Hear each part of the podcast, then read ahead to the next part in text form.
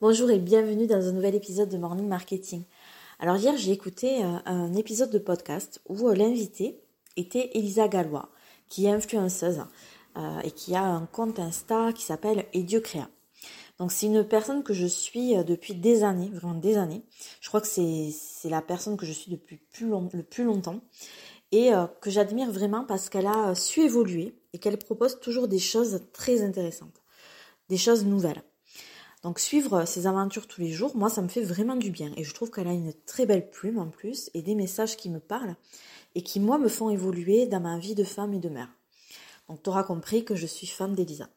Donc ce qui euh, était super intéressant hier dans l'épisode, euh, c'est que j'ai appris pas mal de choses sur le monde de l'influence, sur euh, ce business model, notamment que c'est pas alors qu'elle a plus de 200 000 euh, followers sur Insta, ce n'est pas euh, l'influence qui lui fait gagner sa vie, par exemple. Donc ça, c'est quelque chose qui est bon à savoir.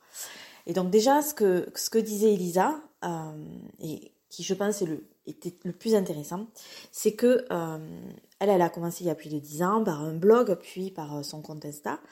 Et c'est que vraiment le truc, c'est euh, professionnaliser euh, son paroxysme. Et donc ça n'a plus rien à voir avec la période où elle a commencé, où finalement les réseaux sociaux, ça permettait à des petites nanas comme elle euh, de partager des bouts de vie, de s'exprimer, et ça en fait de manière gratuite. Et que pour autant, même si les choses se sont vraiment professionnalisées, elle n'a pas forcément de plan. Donc par exemple, voilà, il y a beaucoup de, coachs Insta qui vont conseiller de faire des descriptions courtes. Et c'est vrai qu'elle, elle fait euh, sous chaque poste des mini-romans. Et moi, j'adore.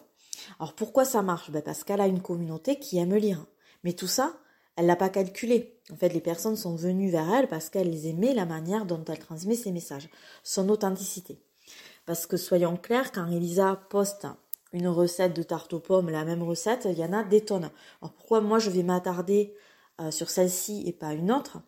Ben Parce que je suis sensible à son angle d'attaque, à sa manière de monter la vidéo, au texte qui va avec la vidéo, au décor, aux couleurs, etc.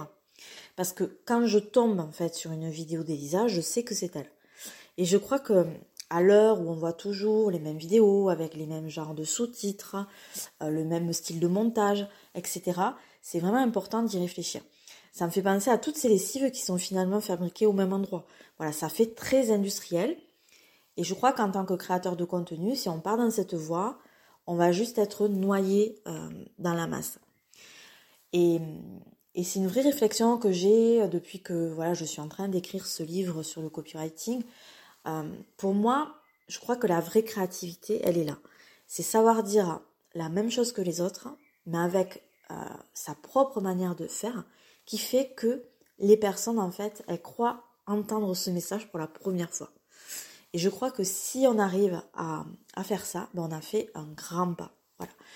Je te remercie pour ton écoute et je te, je te souhaite une très belle journée.